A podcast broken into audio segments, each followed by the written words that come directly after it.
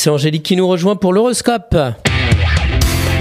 La matinale IDFM, l'horoscope.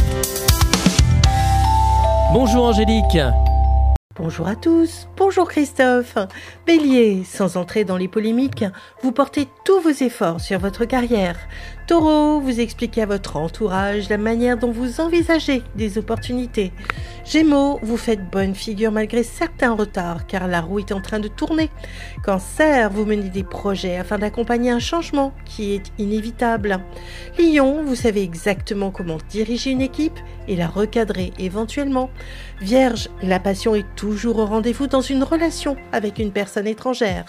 Balance, malgré des revenus confortables, vous êtes obligé de faire attention. Scorpion, vous courez dans tous les sens pour faire ce qui vous paraît important pour le futur.